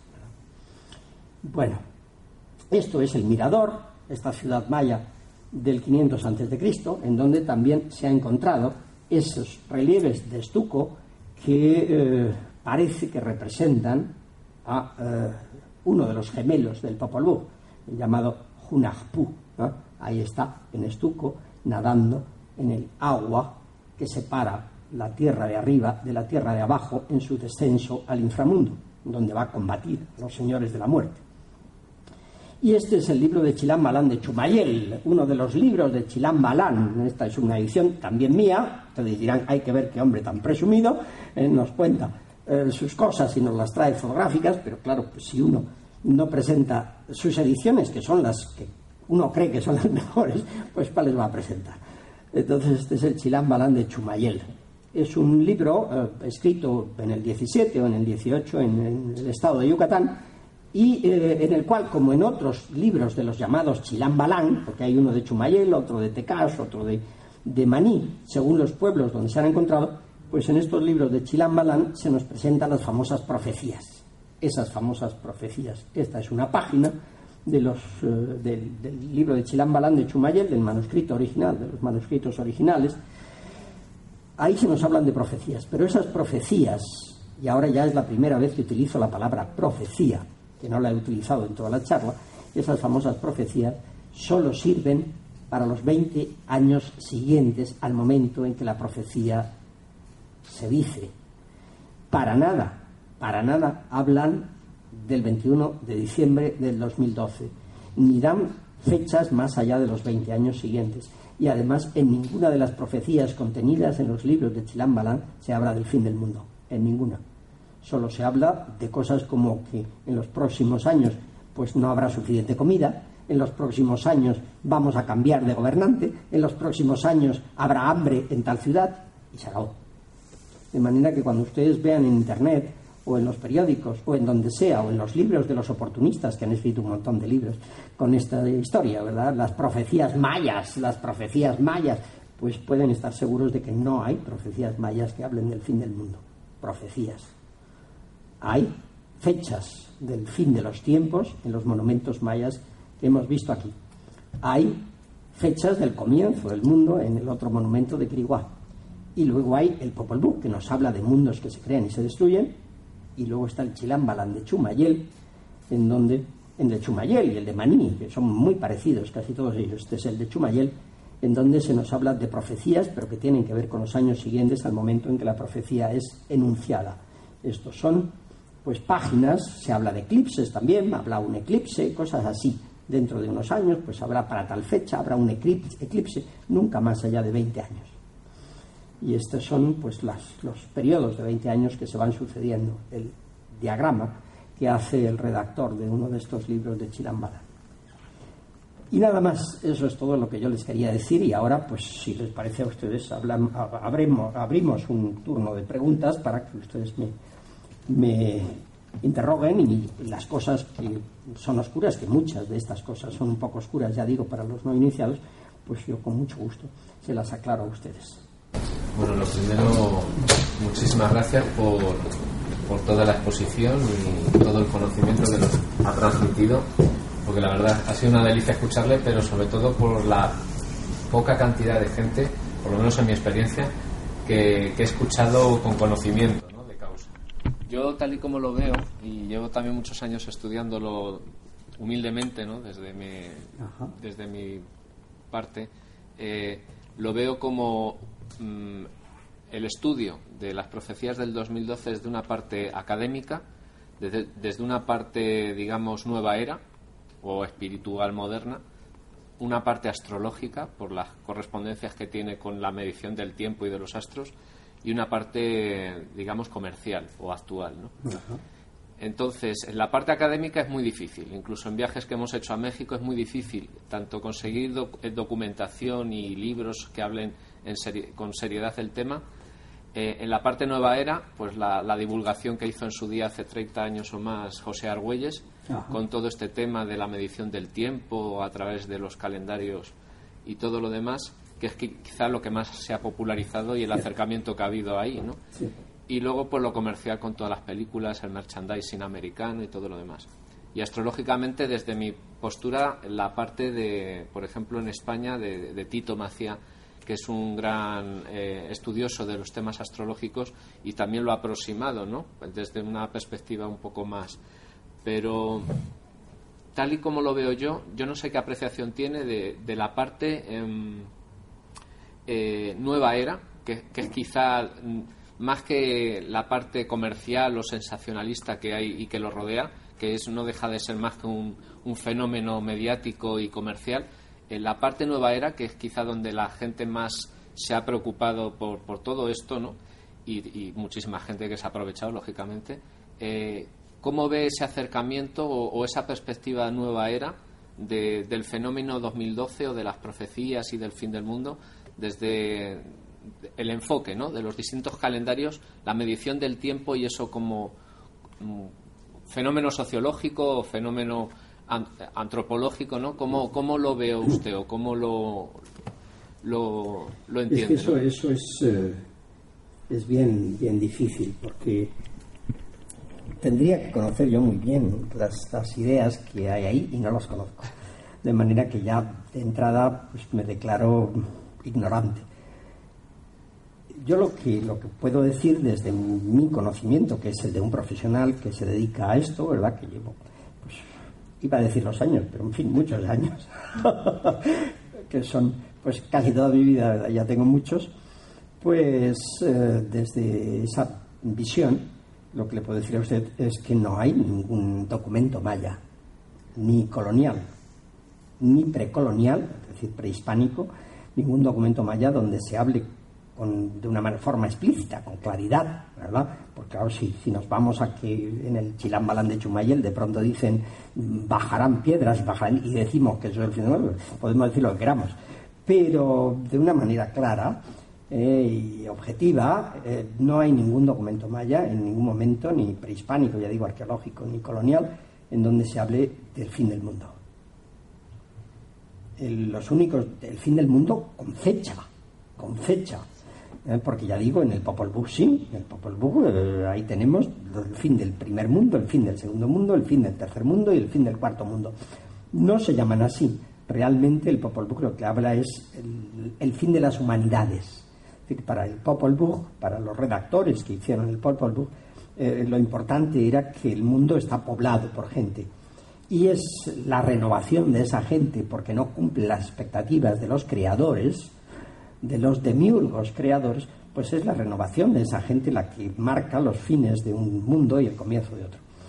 Y todos ellos vienen con un sol nuevo, digamos, es el sol, que es una creencia mesoamericana. El sol es el que marca realmente el inicio de un nuevo mundo, la aparición de un sol nuevo. Pues todos son así. Lo que, el problema que tiene el Popol Vuh, que sí nos habla de mundos que se crean y mundos que se destruyen, el número de cuatro, es que no da fechas, ninguna. No nos dice el primer mundo, los dioses creadores, fundadores, se reunieron y dijeron, vamos a hacer eh, el mundo en tal fecha. No, no nos dice tal fecha, ni nos dice el segundo mundo, ¿verdad? Pues el primero fue destruido en tal fecha y el segundo se, se, se creó en tal... No, no, el Popol Vuh no da ninguna fecha, ninguna fecha. Y donde sí hay fechas, y donde sí hay fechas, pues ahí no se dice que el mundo se acabe. Las fechas están en la corona, en el, tortuguero, en Comalcalco, etcétera. O incluso de una manera deductiva, también la de la, estela C, puesto que el 3 sabemos que es el ciclo de 13 es el máximo y la estela C nos dice el comienzo, pues tenemos el final. Luego, tenemos cronológicamente, tenemos el final de los tiempos, el final del tiempo. Pero en, ninguna parte se nos dice que ese final del tiempo, el mes que viene, coincida con el fin del mundo como esos fines del mundo de los que habla el Popolo. Entonces, claro, y no hay ninguna profecía. Es decir, profecía sería un texto en el cual un profeta, un chilán, que es el nombre maya de profeta, pues un profeta hubiera dicho, ¿verdad? Vendrá un tiempo en tal momento en que pasarán las destrucciones y el mundo terminará porque se caerá el sol y se renovará el sol. Eso sería una profecía. ¿Eh? Nuestro sol caerá y habrá un sol nuevo y tal, en tal fecha. Eso sería una profecía. Eso no existe no existe en ningún documento de ninguna clase. Luego, es, eh, como decir, es una bobada hablar de profecías, porque no hay tales profecías, no existen tales profecías. Ningún chilán hizo profecías que vayan más allá de dentro de tres años va a haber una sequía muy grande. Eso es lo que tenemos en los libros de Chilán Eso. Y eso se hace en el siglo XVII o XVIII. Es decir, no, llega, no hay ninguna profecía de los libros de Chilán que llegue hasta ahora, ¿verdad? Es para esos momentos de la colonia, fundamentalmente, que había tal problema de convivencia entre los españoles y los indígenas, que claro, los indígenas eh, crean profecías que, les sirven incluso para reafirmar su propia identidad, su propio sistema social frente a la culturación dirigida y, feroz que imponen los españoles, ¿no? De manera que hay esas profecías, hay una de las cuales yo traduje para para Vaquero Turcios y está en el monumento que erigió Vaquero Turcios en la Plaza de Colón de Madrid. Ahí, en la Plaza del Descubrimiento, hay una profecía de Chilán Balán de Schumacher, que yo le dije cuál era la versión más adecuada, y que está ahí. Pero son profecías, dice, por ejemplo, vendrán los, vendrán los hombres blancos. Hay una profecía en el Chilán Balán. Vendrán los hombres blancos que traen la señal de Dios. Bien, eso puede ser una profecía en 1500, por ejemplo, 1510 y habla de los españoles que llegan en 1511, 1540. Bien, si lo admitimos como tal, porque a lo mejor, como el Chilambalán es del siglo XVII, a lo mejor esa no es una profecía de 1510, sino una profecía retroactiva, digamos, hecha en 1700 hablando de la llegada de los españoles. Nada del fin del mundo, ni del fin de los tiempos, ni nada en los libros de Chilambalán. Por lo tanto, todo lo que se ha construido, sea la nueva era, sea todo eso, yo no sé dónde se apoya. A mí me encantaría saber dónde se apoya porque como arqueólogo me interesa si alguien tiene un documento o alguna inscripción o algo en donde haya alguna noticia al respecto, yo estoy interesadísimo en saberla. Nunca, Nunca se dice en tal monumento de tal sitio, según el arqueólogo que lo excavó o tal fue. Nunca. Nunca hay un criterio de autoridad detrás de esas, de esas eh, ideas, ¿verdad? Y tampoco, ya digo, tampoco se mencionan inscripciones ni nada por el estilo. De manera que me parece que es todo un montaje que yo no sé de dónde arranca. no sé dónde arranca, ¿no? Yo personalmente creo que es también la confusión de la mezcla de distintas fuentes porque se habla de la profecía maya y sale el calendario azteca, siempre de fondo. para, empezar, ¿no? y, y luego desde la perspectiva nueva era también, en la que yo me siento bastante vinculado, pues hay mucha confusión, pues porque desde los eclipses de agosto del 99 hasta el de, reciente, el de octubre ahora de, este, este, mes, eh, es el tiempo del no tiempo también para, para la profecía maya y, y es algo que, que quizá no se entiende o se ha malinterpretado o se ha tergiversado. se han puesto número a las profecías. He visto por ahí en YouTube, etcétera, las siete profecías. ¿Cómo, que las siete profecías? ¿De dónde está eso de las siete profecías ¿De dónde se sacan eso? ¿De dónde?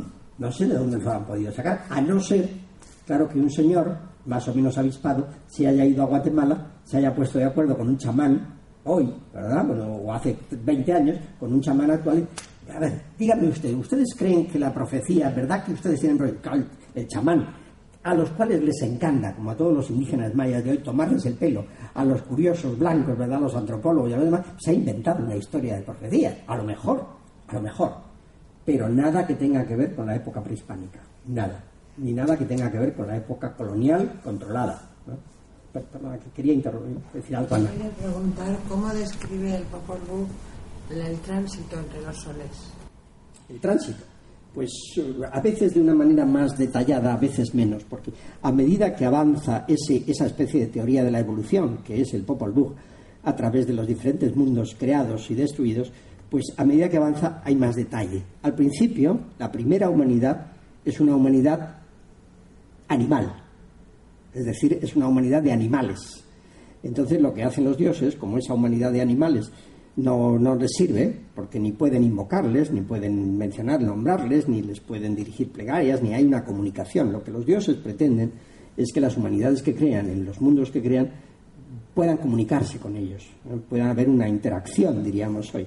Entonces, como esa primera humanidad no, no les sirve, pues los, rebajan la condición y los dejan en, animales. Es decir, los animales de hoy son realmente los hombres de la primera creación para el pueblo. La segunda humanidad son hombres de barro. Los hacen entonces los creadores, deciden hacer a, la humanidad de barro. Y como era barro, pues cuando llovía se deshacía el barro y, no, tampoco tenían alma, ni tenían espíritu, ni sensibilidad, y tampoco les servían. Y entonces deciden acabar con ellos. Y los destruyeron, dice muy brevemente el Papa, no los destruye. La tercera humanidad, ahí sí se detiene más, porque la tercera humanidad son los hombres de madera, los hacen de madera y además los hacen de madera por consejo de una divinidad muy importante, la vieja diosa de la tierra, que es Ismucané. Entonces los hacen de madera y esos hombres de palo, esos hombres de madera, pues sí, eh, hacen cosas, dejan de hacer, pero no consiguen, no, no, no llegan a tener el alma que quieren los, los creadores que tengan, ¿no? Esos hombres. Entonces deciden eh, acabar con ellos y les mandan un diluvio. Y es a través de un diluvio como eh, acaban con esa humanidad. No, no perecieron todos, porque algunos de esos hombres de palo se convierten en los monos que hoy gritan sobre las ciudades arqueológicas en los árboles, ¿no? los monos eh, aulladores y los monos araña que están por allí. Entonces eh, podemos ver todavía, podemos ver a los, a los de la primera creación, a los del primer mundo, los vemos en los animales. En los de la segunda, los de barro, en las figuritas de barro que aparecen a veces en las excavaciones arqueológicas. En los de madera, en los monos que aullan por ahí y gritan. ¿no? Y como nada de eso servía, pues deciden hacer una cuarta. Los, los creadores que son muy pacientes y prueban una y otra vez a ver si les sale bien la creación, hacen una última creación de hombres de maíz, como decía el premio Nobel guatemalteco Miguel Ángel Asturias, los hombres de maíz, es decir, nosotros. Entonces hacen los hombres de maíz y esos sí salen bien, esos ya sí, sí pueden eh, orar, pueden hablar a los dioses y los dioses pues sienten que, tienen la sensibilidad adecuada. Pregunta, ¿vamos a, acabar también con esa humanidad? ¿Eh? Pues si nos atenemos a, la cronología, sí, ahí en diciembre, ¿verdad? ¿Qué vendría después? Pues una humanidad mejor, menos materialista, menos eh, frívola, menos estúpida que la que tenemos hoy. ¿Está descrita en el Vuh? Esa. ¿Eh? ¿Está descrita La, la que viene a... No, no, no, esa me la imagino yo. Pero por pura lógica, si es una teoría evolutiva en donde las humanidades creadas cada vez son más perfectas, en términos espirituales, cada vez son más perfectas en términos espirituales, si este sol en el que estamos ahora, este mundo, se destruye, como a lo mejor sucede si nos atenemos a los ciclos de 13 Bactunes, pues ¿qué viene a continuación? Porque el fin absoluto no, viene otra cosa, otro mundo. Entonces, ese otro mundo, esa otra humanidad, ¿cómo sería? Pues ah, viendo que se persigue la perfección, pues eliminemos lo que a, un creador maya, a, a un eh, corazón del cielo de los mayas, le parecería eh, que hay que desterrar. ¿El qué? Pues eso, la frivolidad, la superficialidad, la- el materialismo, eh, la estupidez. Eso sí, para hacer una humanidad todavía más mejor, Tenemos algo más de, de esperanza, ¿no? Por lo menos en monos ya nos quedamos. Sí, por lo menos. Más cosas, díganme. Algo más que quieran. Que conversemos. Yo no sé, la hora, Ana, yo son las 12 menos 5, pero no sé, nos hemos puesto aquí, yo me he puesto a hablar, ¿verdad? Y cuando tengamos que terminar, terminamos. Una cosa, en los pictogramas estos que aparecen, por ejemplo, en las estelas, pero en los libros que se pensaban escritos o, que se- los pocos que se conserven, eh, también están con, lo- con los mismos pictogramas. Bueno, no son pictogramas, no son pictogramas, son eh, eh, ideogramas y signos fonéticos. ¿eh? Hay algún pictograma que, queda todavía de los viejos, pero vamos, la- la- las pictografías es la, la etapa más elemental de la escritura, ¿no? Cuando si queremos poner una casa, pintamos una casa, eso es un pictograma. Y luego ya, pues, la, la- escritura evoluciona mucho. Me dice que si están, Bueno, o sea, los aparecen en las estelas, por ejemplo. Claro. Sí, pero Sí. en los libros también. También, están- también, claro, claro, claro, claro. No he traído fotografías, pero yo qué sé, si usted va a ver el, el- el famoso Códice Trocortesiano, Códice de Madrid, que es uno de los tres libros mayas que se han conservado, que está en el Museo de América, tienen un facsímil allí, porque estaba el original, hasta que un buen día uno de esos visitantes eh, maravillosos pues se inclinó encima y puso el codo y entonces se rompió el cristal que lo contenía y allá fue el libro prehispánico por el suelo con los cristales y todo eso. Y entonces dijo el museo, con muy buen acuerdo, que, que no se podía tener en un cristal puesto así eh, y que lo iban a guardar en la caja fuerte. Lo restauraron y lo metieron en la caja fuerte de, un banco. No sé ahora ya si estará en el propio museo. Me parece que se lo llevaron al propio museo, está en una caja fuerte y lo que han puesto es un facsímil un facsímil eh, que por otra parte yo mismo también edité o sea que lo pueden este este no les recomiendo porque es carísimo es un facsímil que vale yo qué sé dos mil euros o tres mil euros ¿verdad? muy caro de esos facsímiles caros pero yo le hice una pequeña introducción en un librito. Pero pero se puede ver en el Museo de América. Y, claro que sí tiene los mayas escribían los libros mayas son como los cómics. Son muy bonitos porque son figuras y, bocadillos. Figuras y texto. Entonces el texto refiere a la, a la escena o a la figura que hay allí ¿verdad? hay una un- como si estuviera uno leyendo cómics. Entonces hay libros de los hay libros muy grandes de los que se han conservado. El de Madrid que es el más grande precisamente tiene ciento y pico de páginas ¿verdad? y el de Dresde también es muy grande y muy interesante el más pequeñito es el de París el que está en la Biblioteca Nacional de París más cosas ¿no? bueno entonces así lo dejamos magnífico.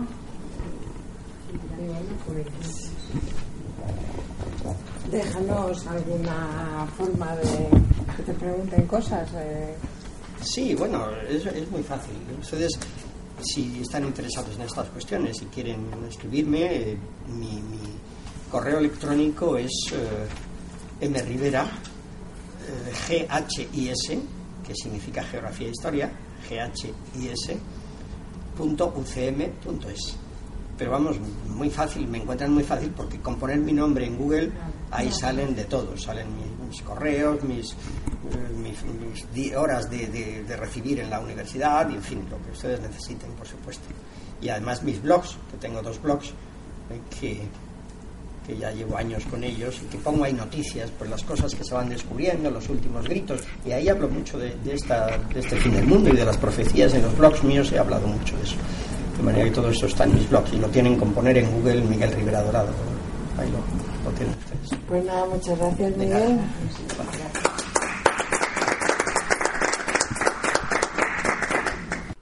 Si te ha gustado este audio, entra en Mindalia.com. Escucha muchos otros audios en nuestro podcast de iVoox y vídeos en nuestro canal de YouTube. Entra en Mindalia.com la red social de ayuda a través del pensamiento, y descubre cómo con tus pensamientos positivos puedes ayudar a miles de personas en todo el mundo, así como pedirles cualquier ayuda.